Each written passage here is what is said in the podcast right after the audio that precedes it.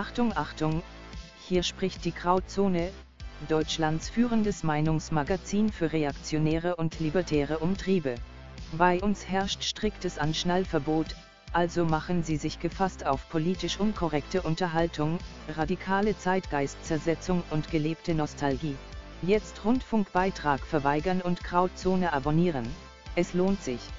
Und jetzt viel Spaß mit der Sendung. Hallo und herzlich willkommen zum Grauzone Podcast. Heute im Dreiergespann mit Kollege Visago. Hallo Visago. Guten Tag an alle. Und dem lieben Lambda. Hallo Lambda. Ja, hallo, liebe Grüße aus Wien an die Zuhörer. Viele Grüße aus Wien, das klingt irgendwie ziemlich cool so. Besser so als irgendwie viele Grüße aus Bottrop. Aber ähm, wir haben uns heute äh, nicht zum Rumblödeln zusammengesetzt, sondern weil wir über ein relativ aktuelles Thema sprechen wollten, nämlich über Wokeness und noch viel mehr über Anti-Wokeness, die laut dir, Lambda, schlimmer ist als die eigentliche Wokeness. Ja, leg mal los, erklär das mal. Ja, ist natürlich äh, kompliziert und lang zu erklären. Aber was mir aufgefallen ist in den letzten Jahren, ist, dass dieses Wort Vogue die ganze Zeit verwendet wird von den verschiedensten Leuten und dass da mittlerweile eine richtige Industrie drumherum entstanden ist, Dinge als Vogue zu bezeichnen und sich darüber aufzuregen, dass die Vogue sind. Mm, und das ist wie bei fast allen Konzepten so, dass je mehr Leute das Konzept verwenden oder sich dazu bekennen oder auch dagegen bekennen im Falle von Vogue, desto blöder und nutzloser wird das Konzept eigentlich. Und wir sind jetzt an dem Punkt angelangt, wo man wirklich viel Geld damit verdienen kann, einfach nur gegen Vogue zu sein. Immer wenn ein neuer Film rauskommt oder eine neue Serie oder ein neues Videospiel oder was auch immer, dann gibt es da auf YouTube hunderte Videos, wo irgendwelche Leute sich darüber aufregen, dass das doch Vogue ist. Und die kriegen dann richtig viele Klicks und, und verdienen einen Haufen Geld damit. Und intellektuell ist das einfach überhaupt gar nichts. Das ist komplett wertlose Unterhaltung. Da wird nichts von Substanz gesagt, weil entweder es ist halt komplett offensichtlich, dass das Vogue ist, dann braucht es niemand mehr sagen, weil es eh jeder Normie weiß und immer mehr und mehr Normis merken das ja auch und regen sich darüber auf und mögen das nicht.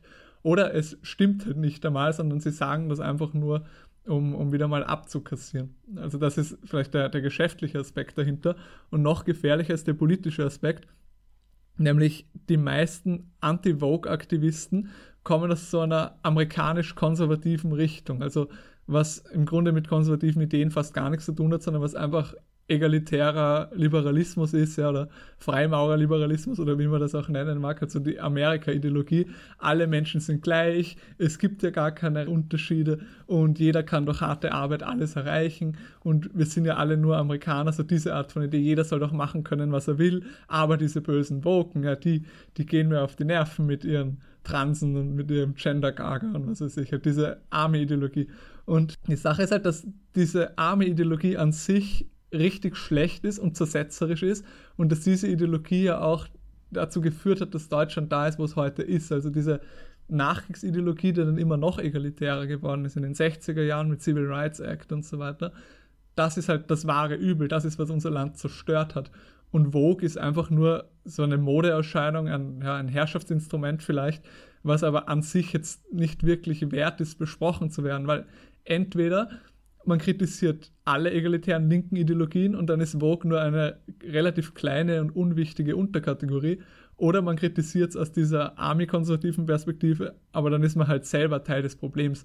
Und mehr und mehr Politiker nutzen auch gezielt diese ganzen dummen Vogue-Themen, um sich zu profilieren und als, ja, als, als rechts zu framen, obwohl sie das gar nicht sind. Also jetzt, gerade vor kurzem erst hat angeblich die CSU ein Genderverbot geplant und das ist halt so ein typisch, Gendern ist so ein typisches Anti-Vogue-Thema. Das ist ein, ein, Freund von mir, der ist kein Akademiker, der hat mal gesagt, er glaubt, dass Gendern eine Boomer-Psyop ist, weil in seinem ganzen Leben hat er nie jemanden über Gendern reden gehört, außer Boomer, die sich drüber aufreden. Also ja, Boomer sind weiß ich, 30 Prozent der Bevölkerung, aber 90 Prozent der, ähm, der Gender-Erwähnungen kommen von ihnen. Also das ist ein, ein Nichtsthema. Das dachte ich tatsächlich lange Zeit aber auch, also jetzt nicht so dezidiert, dass das eine Psyop ist, aber ich habe wirklich über Jahre hinweg das Gendern nur durch den Aufregerfilter erlebt, aber erlebe es jetzt immer öfter, dass Leute wirklich bewusst gendern. Und das jetzt nicht irgendwie, weil ich Tagesschau gucke oder so, aber weil ich beispielsweise Podcasts zu irgendwelchen Inhalten gucke, wo dann irgend so ein Geisteswissenschaftler dann drin sitzt, der sich irgendwie profilieren will und der das dann halt richtig hart macht.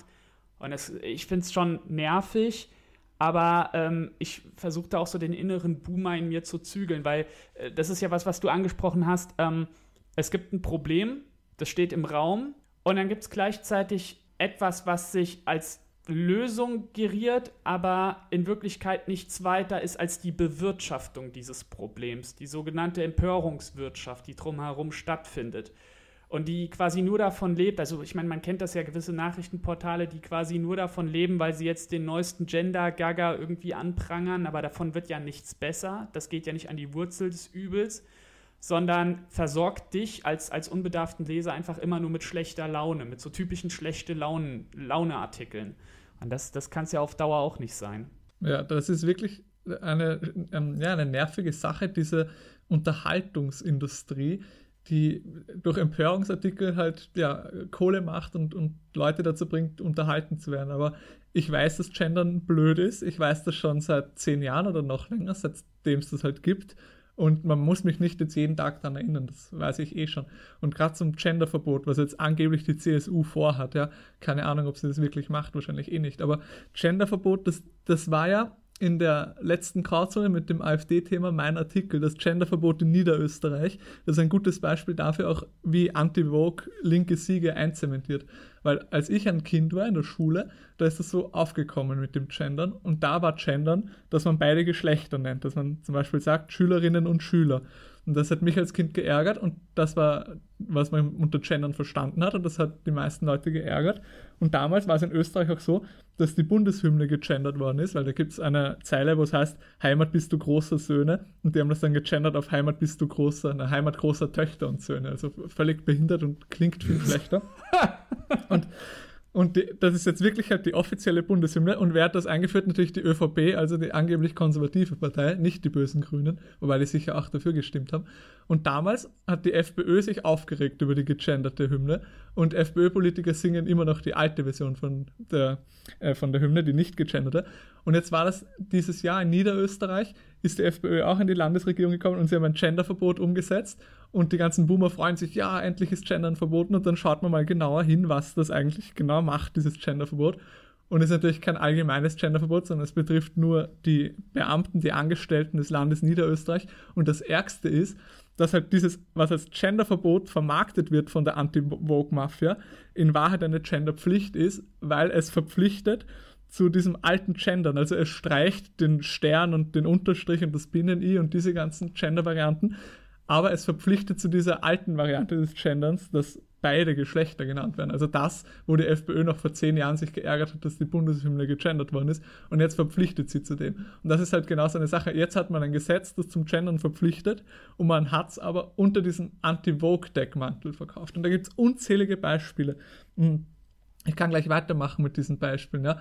Zum Beispiel von Ron DeSantis in Florida, das war, wann war das, dieses Jahr oder letztes Jahr oder wann, das angebliche Gesetz gegen Critical Race Theory, was auch die Anti-Vogue-Mafia gelobt hat, oh, er hat diese kritische Rassentheorie verboten. Und wieder, wenn man den Gesetzestext liest, ich habe den gelesen, das ist halt unironisch der egalitärste, linkeste Text, den ich in meinem ganzen Leben gelesen habe. Das Gesetz, das listet einfach immer wieder auf, niemand darf wegen seiner Rasse, Religion, ähm, Überzeugungen, Sexualität diskriminiert werden, niemand darf diskriminiert werden wegen dem und dem und dem.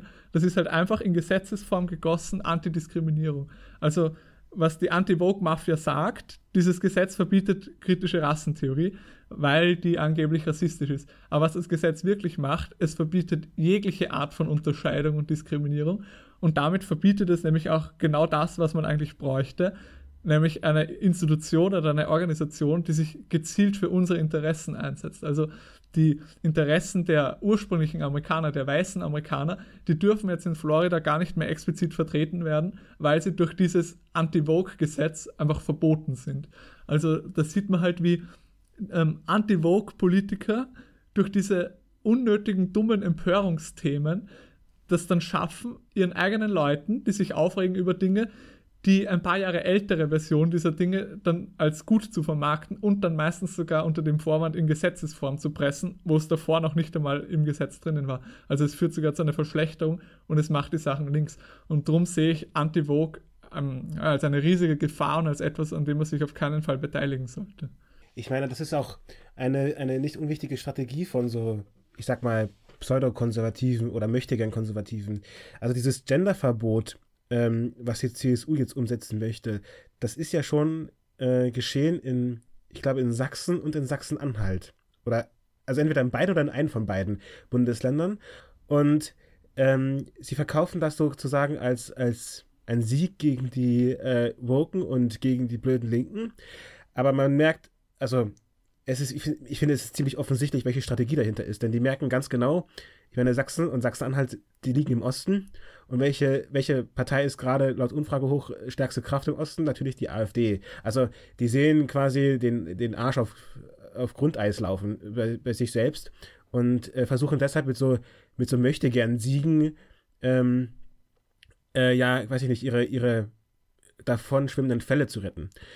Und ich meine, es ist ja nicht so, als ob die CDU ja schon la also ich meine, die CDU sitzt schon jahrelang in der Regierung. Die hätte schon, die hätten schon längst etwas Ernsthaftes gegen die Linken tun können, wenn sie es denn gewollt hätten. Haben sie aber nicht.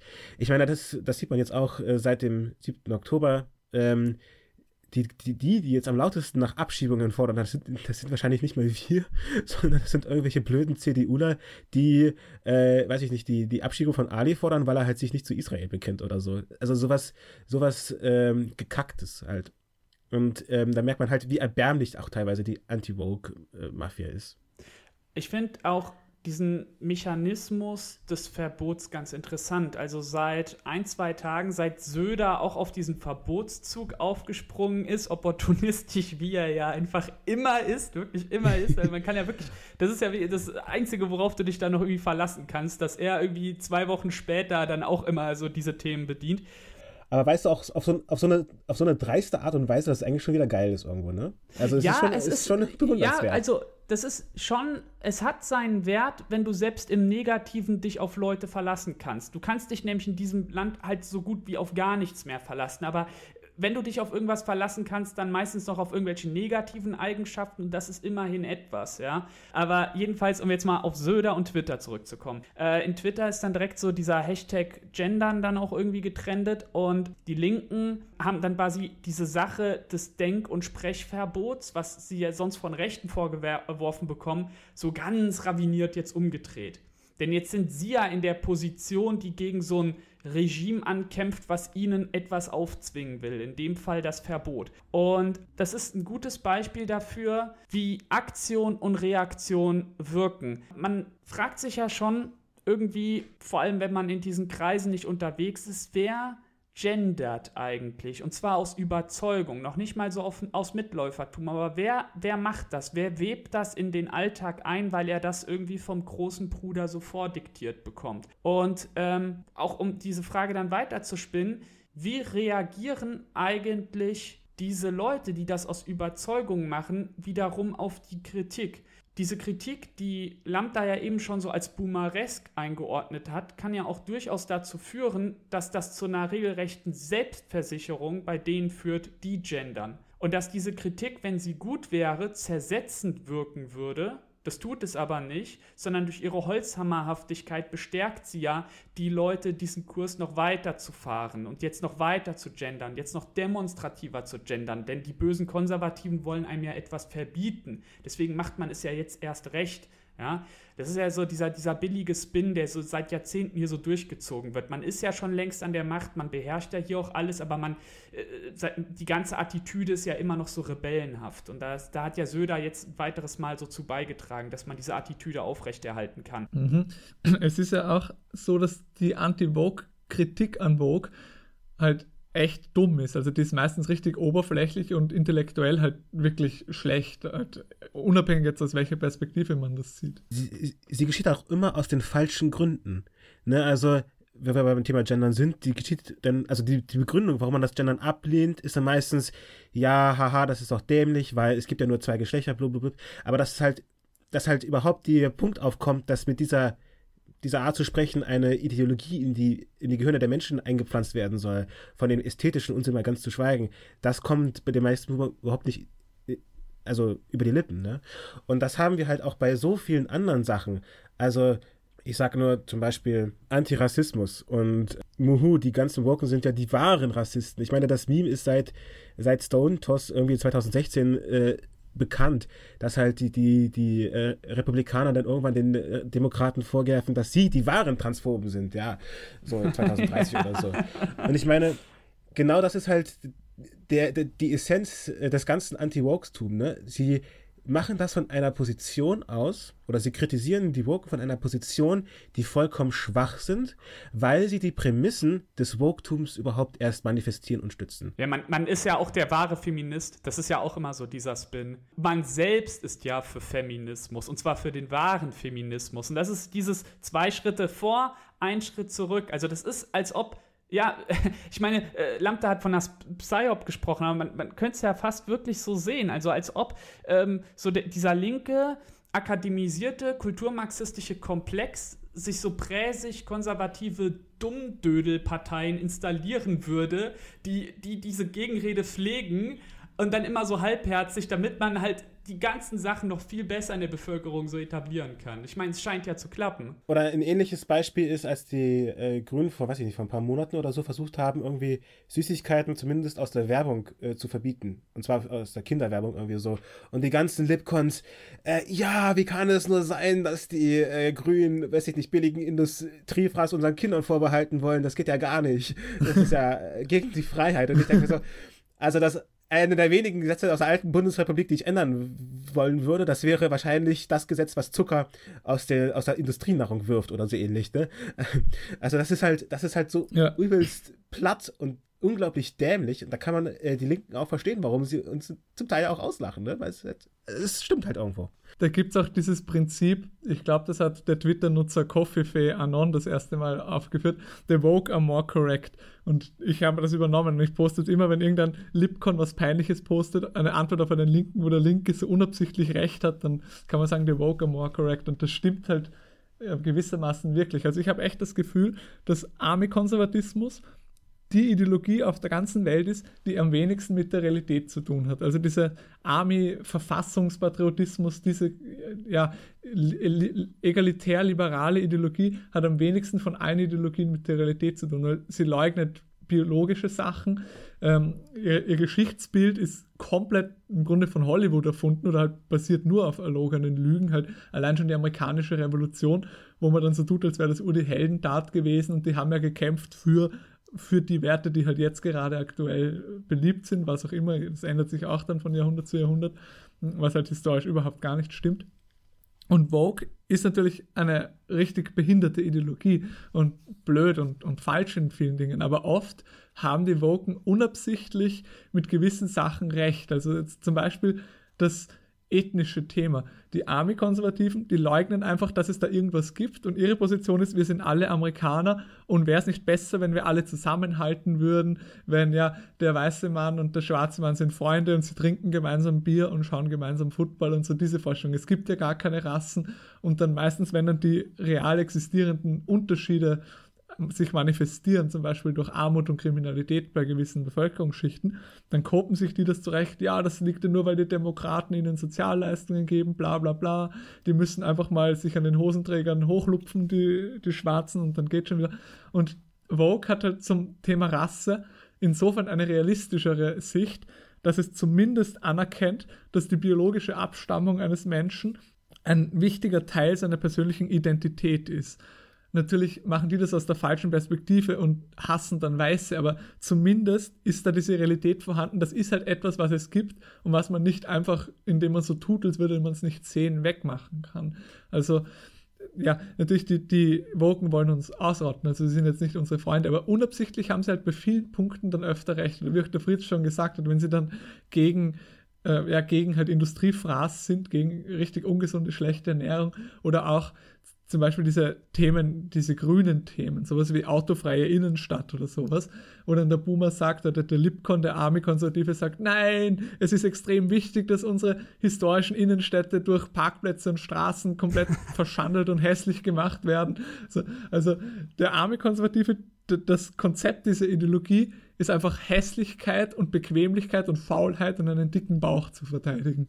Ja, und seinen übertrieben fetten Pickup zu fahren und hinten auf der Ladefläche dann irgendwie so einen scheiß Grill aufzustellen, um dann sein scheiß Industriefleisch zu grillen. So, das ist Ami-Freiheit. Dann noch ein paar Bomben auf den Irak abwerfen und. Du hast noch die großbusigen Damen in Amerika-Bikinis vergessen. ja, genau. das ist extrem. Die so Schlamm catchen und so, ja. Ja, genau, genau, das ist die Freiheit. Das ist Freiheit, jawohl. America, fuck yeah. Und der Woke würde dann sagen, aber das ist ja schlecht, wenn diese Frau sexualisiert wird. Und das würde ich halt auch sagen. Ich, ich bin halt gegen die Frau mit dem Amerika-Bikini. Bist du kein wahrer Feminist? Sie hat sich's doch ausgesucht. Achtung, Achtung, wir unterbrechen das Programm für eine wichtige Werbepause. Keine Angst, wir wollen Ihnen kein Wasser verkaufen, das Sie durch die Nase trinken können und nein, bei uns gibt es auch keine Rezepte für vegane Zigeunerschnitzel. Falls es Ihnen langsam aber sicher zu bunt wird, dann ist die Krautzone Ihr Magazin. Sie finden uns beim Bahnhofsbuchhändler Ihres Vertrauens und wer weiß vielleicht auch auf dem Lesetisch Ihres Zahnarztes.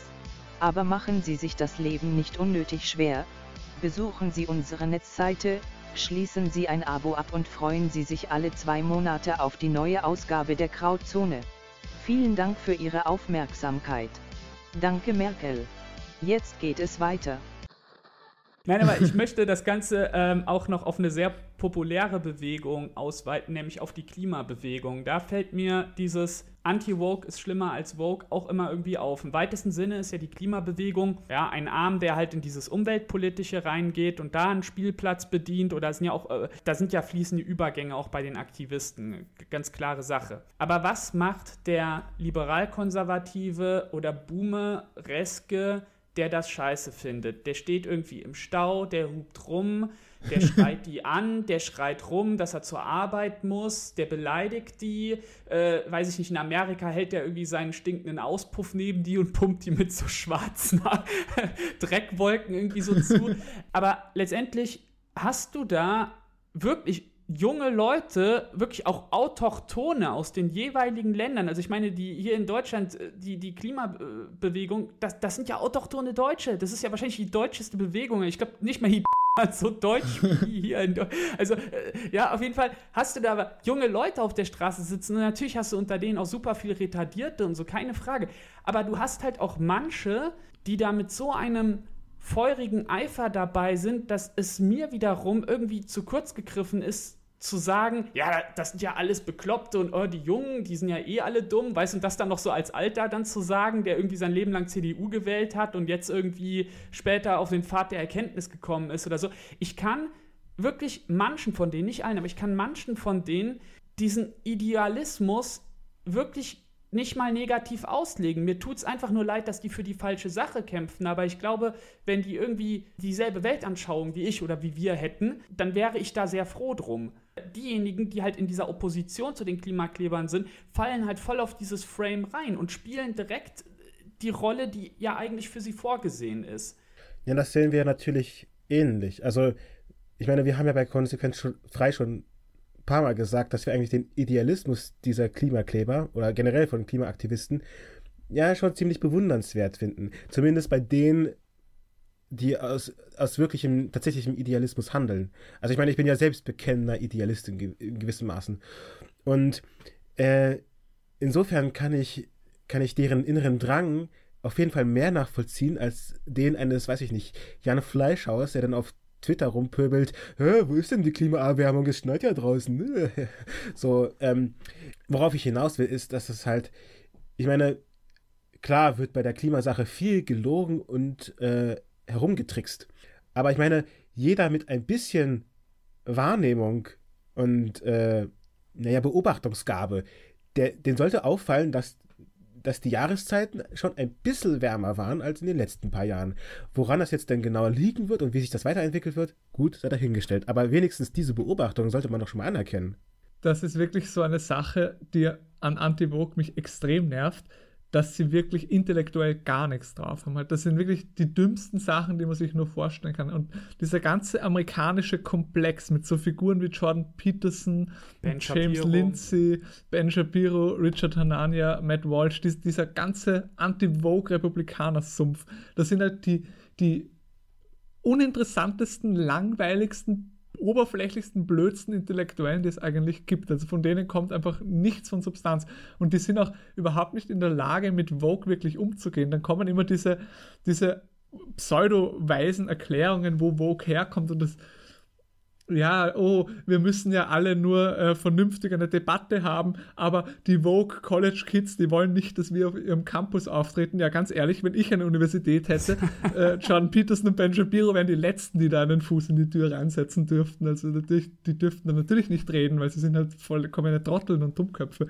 Oder wenn sie dann versuchen, Vogue zu erklären, ja, das ist ja der Marxismus oder wahlweise ist es sogar in Wahrheit der Faschismus, der jetzt irgendwie wiederkommt, weil Faschismus ist ja, wenn man andere Leute nicht mag und so weiter. Diese urdummen Erklärungen, das ist halt intellektuell richtig, ja, finde ich abstoßend richtig kehren. Und dann natürlich der Boomer, der sagt, es gibt keinen Klimawandel, weil es hat ja geschneit, auf sowas braucht man gar nicht eingehen, auf so einen Blödsinn. Was es auch mit, mit der Anti-Vogue-Mafia gibt, ist diese Tendenz, dass sie es lieben, wenn irgendjemand, irgendein Promi oder irgendjemand, der nicht von ihrem Lager ist, auch einmal was Anti-Vogue gesagt hat. Ja, also Thomas Gottschalk. Danke, Thomas. Danke für deinen Mut. genau. Und es geht dann ja noch weiter, dass dann Anti-Vogue richtig radikale Feministinnen hochlobt, nur weil sie mal was sagen gegen Transen. Weiß ich, die Alice Schwarzer sagt dann, weiß ich, ob sie das gesagt hat, oh, ich will nicht, dass ein Mann bei mir aufs Klo geht und dann, ja, sie ist eine von uns, sie ist anti-vogue und so. Nein, sie ist halt eine Feministin, die seit Jahrzehnten, seit, seit ihrem ganzen Leben uns bekämpft und alles zerstören will, was schön und gut ist. Dieses, dieses diese, diese Linken aufnehmen, nur weil sie einmal minimal abweichen von der aktuellen linken Mainstream-Meinung, aber sonst halt immer noch komplett linksextrem sind. Das war ja auch bei dieser Marie Vollbrecht so. Ähm, hier diese, diese, diese Troller, die von den Berlinern, äh, vom, ich glaube von der Humboldt-Universität ausgeschlossen wurde, weil sie halt äh, über zwei Geschlechter reden wollte. Aber ich meine, jeder mal, der ein bisschen auf ihren Twitter-Account sich umschaut, der merkt, okay, die ist halt eine radikale Feministin, aber eben in der zweiten Generation und jetzt wird sie von ihren eigenen, also jetzt wird sie halt von ihren eigenen, von ihrer eigenen Revolution quasi aufgefressen, ne? Und ja, also ich glaube, das habe ich auch schon mal in irgendeiner Kolumne äh, geschrieben. Ja, dann soll sie halt gefressen werden, mir doch egal. Also, das ist ja völlig absurd zu behaupten, dass sie deswegen unsere Freundin sei oder so. Aber da merkst du halt, ich meine, ich weiß jetzt nicht, wie da die Strukturen in Österreich sind, aber ich denke, für Deutschland kannst du feststellen, dass Leute mit einem gesunden, konservativen, reaktionären Weltbild nicht im Ansatz über die Strukturen verfügen, über die sie verfügen sollten. Und wenn du dann noch überlegst, dass eine Partei wie die CDU, die ja immer noch ein knappes Drittel der Wähler auf sich vereinen kann, knappes Drittel ungefähr, die ja eigentlich immer noch, selbst mit, mit einschränkenden Worten, aber immer noch als Vertreter dieses konservativen Lagers eingeordnet wird, was mir auch immer auf den Sack geht, dieses, ja, eigentlich ist die CDU doch konservativ, so, weißt du, dieses, äh, dieser, dieser Spin, dass man nicht aufhören kann, die ständig in so zu frame, wie man das gerne hätte. Dabei ist sie das einfach nicht fertig. Und dann braucht man auch nicht die Hoffnung daran zu stellen. Aber ich weiche ab, jedenfalls, diese konservativen Strukturen in Deutschland existieren nicht in dem Maße, wie sie existieren sollten. Ähm, ich kann mir vorstellen, dass das in 10, 20, 30 Jahren anders aussieht. Aber durch diesen demografischen Missstand hast du hier anstelle von wirklich weltanschaulich gefestigten Konservativen, die Leser und äh, Unterstützer hinter sich scharen und damit wirklich tragfähige Strukturen aufbauen, hast du halt einfach nur boomereske Empörungsbewirtschafter, die noch vor 20, 30 Jahren teilweise selber noch ein linkes oder wirklich linksradikales Horn geblasen haben und jetzt so den großen Erweckten machen, aber dabei dann auch nichts anderes machen, als irgendwie dann so Leuten wie Tommy Gottschalk zuzuapplaudieren, weil sie mal am Ende ihres Lebens irgendwas Basiertes gesagt haben. Das, das ist ja quasi dieses Lipcon-mäßige, dieses liberal-konservative, über das wir uns ja so aufregen und ja auch zu Recht aufregen. Aber was du nicht hast, oder was du kaum hast, ist jemanden aus dieser Boomer-Generation, der sein Leben lang eine gefestigte, konservative Weltanschauung hat und dann von Anfang an mit der Sache klar abrechnet ohne da wieder so, so Scheinkooperationen aufzumachen. Oder mit diesen Kapitulationsbekundungen. Wir sind ja die wahren Linken eigentlich. Ich bin ja nicht rechts geworden. Die, die Linken sind nur viel linker geworden. Das ist ja, das ist ja Kapitulation einfach, sowas schon zu sagen. Ja, es ist Kapitulation, aber es stimmt ja auch in gewisser Maße. Ich meine, die Linken sind halt linker geworden, aber du warst halt auch schon links, ne? Du bist quasi die Generation davor und jetzt wirst du abgesägt. Also das ist halt genau dasselbe wie bei, wieder bei, weiß nicht, wie alles Schwarzer oder Sarah Wagenknecht jetzt zum Beispiel. Da werden halt, da wird halt Leuten zugejubelt, die vorher schon aktiv dafür gesorgt haben, dass unsere Gesellschaft äh, den Bach runtergeht und äh, die gehen jetzt, jetzt halt nicht mehr weit genug. Und das ist, das ist das Problem der Woken mit diesen Leuten, ne? Ach ja. Es ist äh, auf jeden Fall ziemlich anstrengend ähm, und ermüdend, wie man so gerne sagt, da äh, noch gegenzuhalten. Ja, das kommt auch oft von diesen Anti-Vogue-Amerikanern, so James Lindsay und so, dass sie dann gegen Rechte noch mehr schießen als gegen Linken, weil vor denen haben sie halt richtig Angst. Die, und die Nationalisten, die wollen ja eine nicht aufgeklärte Gesellschaft, wo nicht jeder so leben kann, wie er will. Oh nein, oh nein, so eine große Gefahr. Ja, also ich meine wirklich, also und das hast du halt auch bei den deutschen Litkunst, also weiß ich nicht, bei irgendwelchen Westverbänden der AfD oder so. Ähm. Aber ich glaube, das ist schon besser geworden. Ich glaube, das war vor ein paar Jahren noch schlimmer. Ich glaube, da hat sich mittlerweile auch echt vieles gewandelt. Wo du es noch immer hast, ist in den Medien, die aber auch jetzt nicht dezidiert AfD-nah sind, aber natürlich äh, von einem großen AfD-Wählerpublikum regelmäßig konsumiert werden. Ja zur, zur normalen Informationsbeschaffung und auch irgendwo zur, zur Selbstbestätigung, selbstverständlich auch. Und bei denen ist das doch noch ganz, ganz stark vertreten. Da muss ich jetzt auch keine Namen nennen, weiß doch jeder. Also, das, da weiß doch jeder, wo der Hase langläuft. Da hast du dann auch immer dieselben Interviewpartner, wo ich mir auch so denke, so, da, wie, wie, wie kannst du als dezidiert dich konservativ nennendes Medium jemanden zum Gespräch einladen, jemandem eine Plattform schenken, der jahrzehntelang alles, an das du glaubst und für das du kämpfst, untergraben, zersetzt und beleidigt hat. Wie kannst du den einladen, nur weil er jetzt am Ende seines Lebens irgendwas sagt, was dir gefällt? Und das ist ja der Punkt, da braucht mir dann noch keiner zu kommen und sagen, ja, oh, ja, wir, wir sind ja liberal und bla bla. Was, was hast denn du davon, mit so jemandem zu diskutieren? Was denn? Ich meine, es läuft ja eh darauf hinaus, dass man sagt, oh, ich fand ihre Meinung voll toll. Und er sagt dann so, ja, und ich fand ihre Meinung voll toll. Und wir sind jetzt vernünftig geworden. Ja, wir grenzen uns aber auch von beiden Rändern ganz stark ab. Ja, ja, ja, das machen wir. So, so, so, das ist ja immer so dieser Spin halt. Ja, oder du hast halt wirklich Leute, die quasi jetzt so den, vom Blitz getroffen werden. Also auf der, in, der, in der Welt kam erst neulich so ein Artikel raus von irgendeinem so äh, Professor, also so ein richtig typisch westdeutschen Professor, der gesagt hat, es könnte passieren, dass die Linken unsere Universitäten als ideologisches Indoktrinierungszentrum benutzen. Oh, Und er sagt, könnte das passieren? Was? oh, vielleicht, ich glaube, in, in, in 10, 15 Jahren ist diese Gefahr vielleicht realer, aber bis dahin haben wir noch Zeit. Ja, also wirklich, ne? Oder, und das ist halt, das ist halt Wahnsinn, wie, wie unglaublich blind diese Leute gewesen sein mussten. Also, das habe ich aber auch schon an eigenen Leib erfahren. Also ich hatte auch schon ein, äh, eine Vor in einer Vorlesung, in einem Seminar, einen, einen Professor, der gemeint hat, ja, also das mit den Gendern, das muss ihre Generation selbst entscheiden. Aber Hauptsache, der Universitätsraum wird nicht politisch. Und äh, ah, dann da so, gut, dass er das noch nicht ist, ja. ja also der war halt schon politisch, da waren noch nicht einmal meine Eltern geboren. Eben, ne?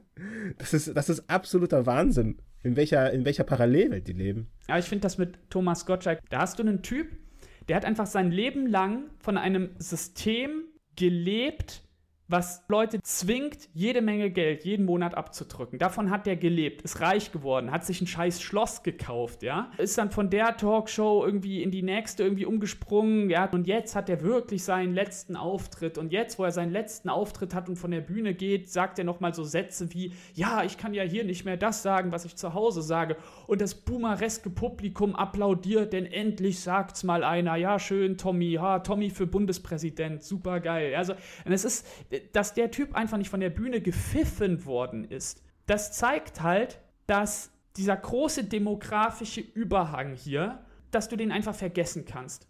Dass du den vergessen kannst, aber dass gleichzeitig aber auch so die jungen Leute, die halt Tommy eben nicht applaudiert haben, entweder weil sie halt aus linker Sicht nicht seiner Meinung sind oder aus rechter Sicht nicht äh, seiner Meinung sind, dass bei denen es in Zukunft grundsätzlich anders laufen wird. Vollkommen anders laufen wird.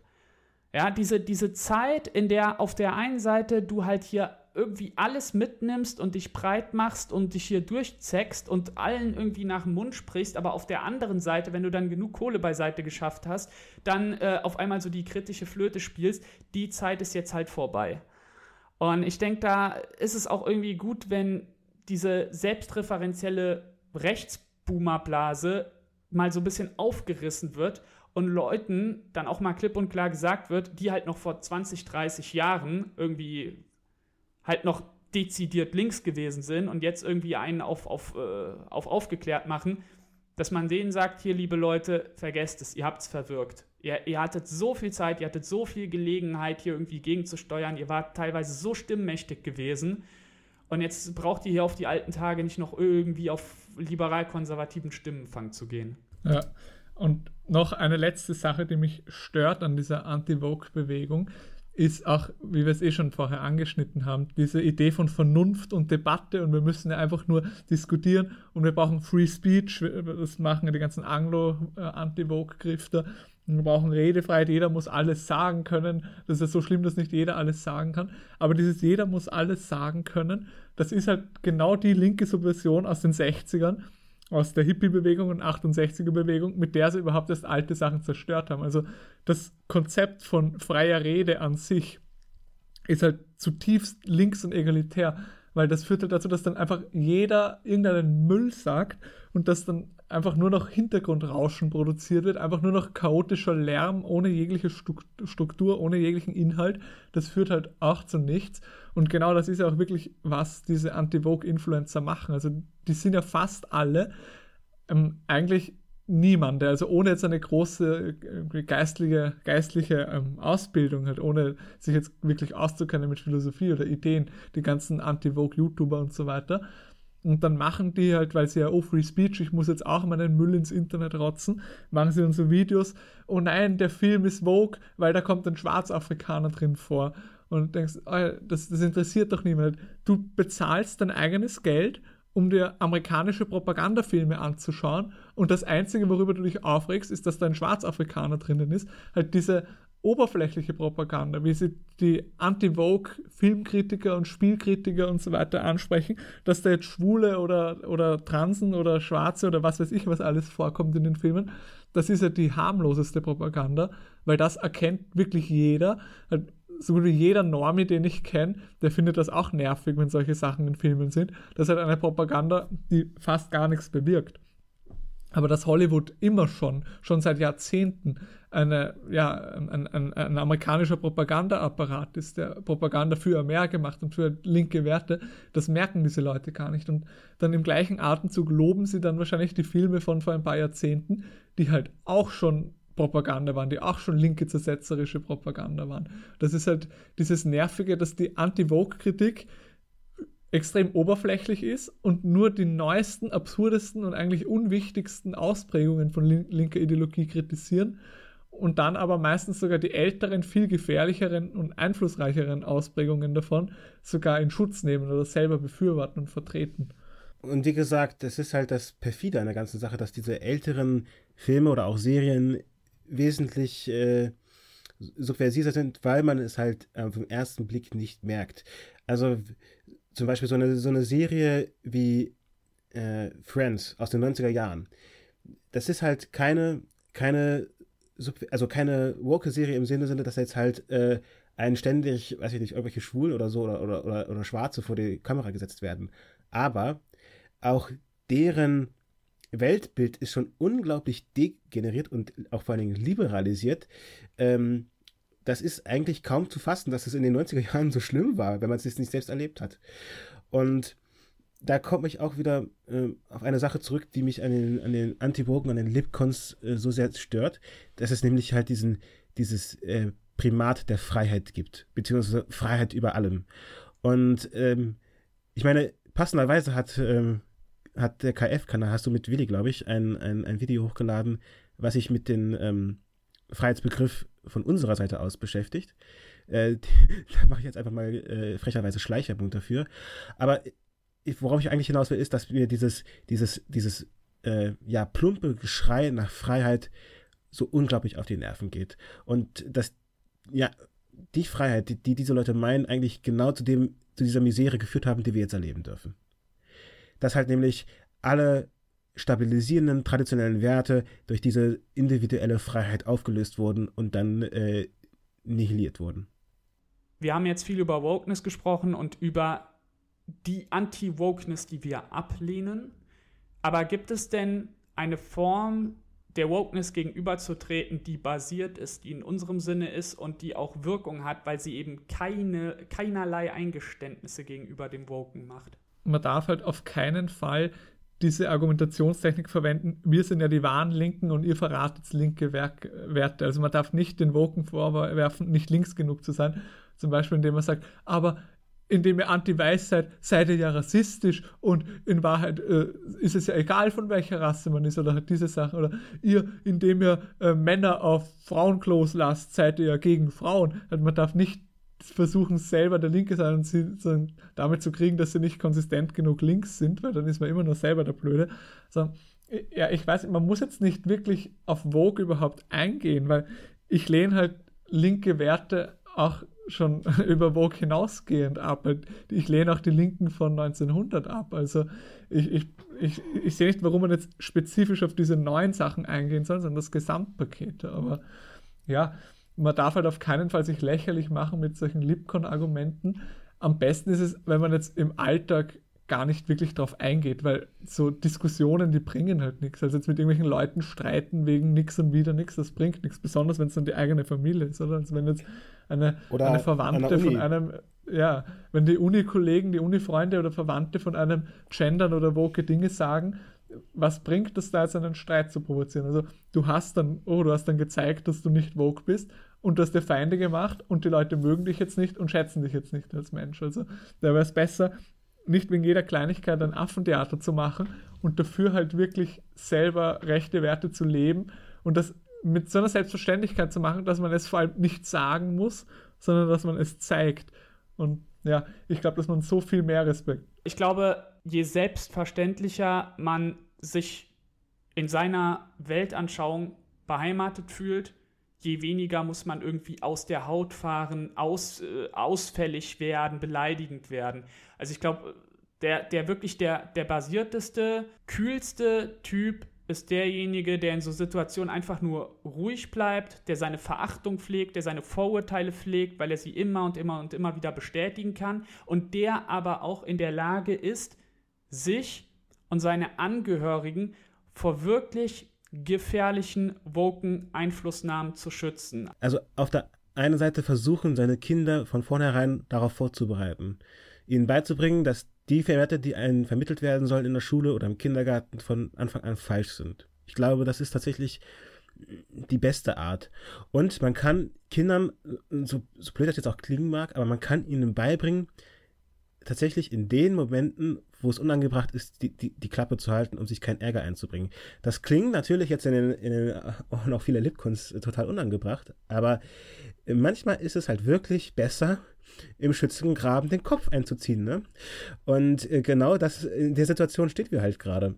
Ähm, also ich, ich würde auch raten, an einer Uni möglichst keinen Streit zu provozieren, weil es, wie gesagt, nichts bringt. Diese Leute sind in der Überzahl, die können einen fertig machen und am Ende hast du nur deinen Job los oder dein Studium los und du bist halt, äh, weiß ich nicht, musst dich irgendwo in einen rechten Verlag unterbringen oder so. Ähm, was man aber machen kann, ist einfach selbstbewusst äh, seine, seine Ansichten so zu vertreten, dass sie halt eben nicht anecken.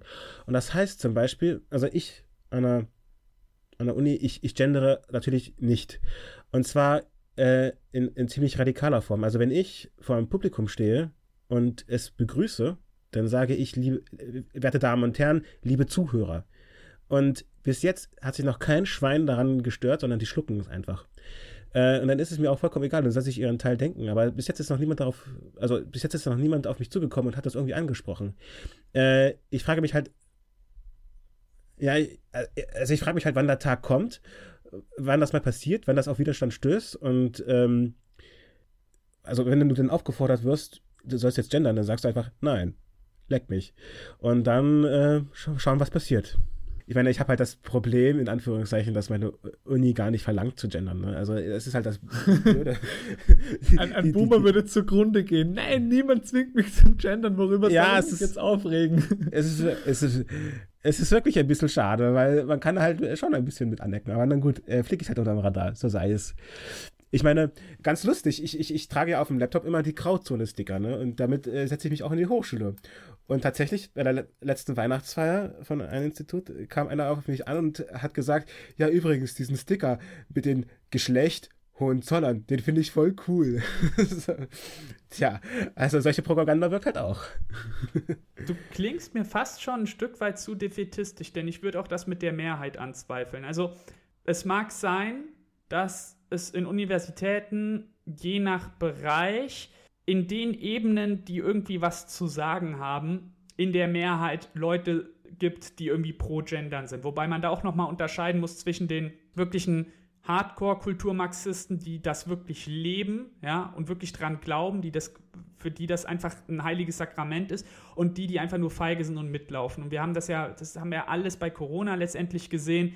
Wahrscheinlich ist das so eine Pareto-Aufteilung, irgendwie so 20-80 oder so, ja. Also zwischen Hardcore und einfach nur Mitläufern.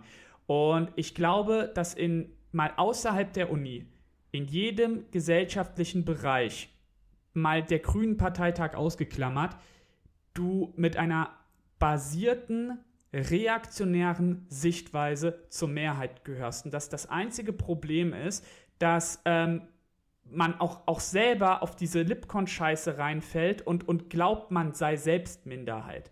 Auf der einen Seite ist ja dann immer so diese verdruckste Rede davon, wir sind doch die, wir sind doch die stille Mehrheit und die, die stille Mehrheit ist doch in Wirklichkeit gegen diesen Vokismus und so weiter. Aber auf der anderen Seite, weil man halt einfach jede woke Scheiße äh, zu einem Zeppelin aufbläst, hat man gleichzeitig wieder das Gefühl, als hätten die eine unvorstellbare Macht, ja, als seien die quasi das regenbogenfarbene Imperium, so, ja, mit so regenbogenfarbenen Sternzerstörern und so einer Scheiße. Aber das ist ja nicht der Fall. Und was die ja auch nicht gewöhnt sind, ist in einer wirklich, in der Öffentlichkeit oder in, in einer, in einer alltäglichen Situation, wo sie dann mit einer Selbstverständlichkeit anfangen, auf einmal irgendwie einen Innen dran zu hängen, mal gefragt zu werden, ob sie einen scheiß Sprachfehler haben. Oder, oder was sie glauben, mit wem sie denn da gerade reden oder so. Also ohne, ohne das jetzt irgendwie wieder in so eine ausfällige äh, Weise irgendwie so zu meinen. Aber es gibt eine Form von gesitteten, aber trotzdem messerscharfen Widerspruch, den die nicht gewöhnt sind, weil er nie an sie rangetragen wird. Und ich glaube, das hätte auch eine große Signalwirkung auf außenstehende Leute, die genauso denken wie man selbst, aber die halt auch alle für sich so vereinzelt rumlaufen. Ich, ich glaube weder, dass die Woken, oder ich glaube weder, dass wir in der Minderheit sind, noch dass wir in der Mehrheit sind, sondern dass die meisten Normis einfach keine Meinung haben. Halt die meisten Normis sind einfach Gefolgsleute, die machen, was Autoritäten ihnen sagen. Und das Problem an Vogue ist halt nicht, dass Normis Vogue sind, das sind fast gar keine, sondern das Problem ist, dass die Eliten diese Positionen vertreten und wenn die Eliten das vertreten, dann vertreten auf oberflächliche Art auch viele Normis das. Aber wenn die Eliten jetzt unsere Positionen vertreten würden, dann hätten wir auch sehr viele Normis auf unserer Seite. Und in dem Sinne ist es halt wichtig, was die Eliten machen und dass wir danach streben, zu neuen Eliten zu werden. Und ob sich jetzt die Masse an einflusslosen Unterschichtlern darüber aufregt oder nicht, das macht halt keinen Unterschied. Also man wird nicht gewinnen, indem sich genug ähm, Halbarbeitslose darüber aufregen, dass irgendwer gegendert hat, sondern man gewinnt, indem man die Eliten ersetzt. Und das macht man halt, indem man kein Pöbel ist, sondern indem man selber auch eine Elite ist. Ja gut, ähm, dann wollen wir es jetzt auch mal hierbei belassen. Ich denke, ähm, wir haben eine gute Dreiviertelstunde damit gefüllt. Ähm, ich bedanke mich herzlich bei euch, äh, dass ihr euch Zeit genommen habt und obligatorische Werbeeinspielung an dieser Stelle noch unsere Sonderausgabe Nummer 3, Konservative Hipster, ist erschienen. Diesmal geht es um Yukio Mishima. Also alle unter euch, die ihrem äh, nicht vorhandenen japanischen Bart hinterher trauern, greift zur Sonderausgabe die Sonderausgabe erhaltet ihr, wenn ihr das Wüstenfuchs oder das Kaiser-Abo abschließt. Dann bekommt ihr die gratis Freihaus geliefert. Deswegen Grauzone abonnieren, liebe Leute. Unterstützt uns damit, macht Formate wie diese damit möglich. Und ähm, ich sag Tschüss. Ja, äh, danke für die Folge, dass wir das besprechen haben können. Das ist ein wichtiges Thema. Dann verabschiede ich mich auch. Arigato gozaimasu für die Einladung und Sayonara. Bis bald.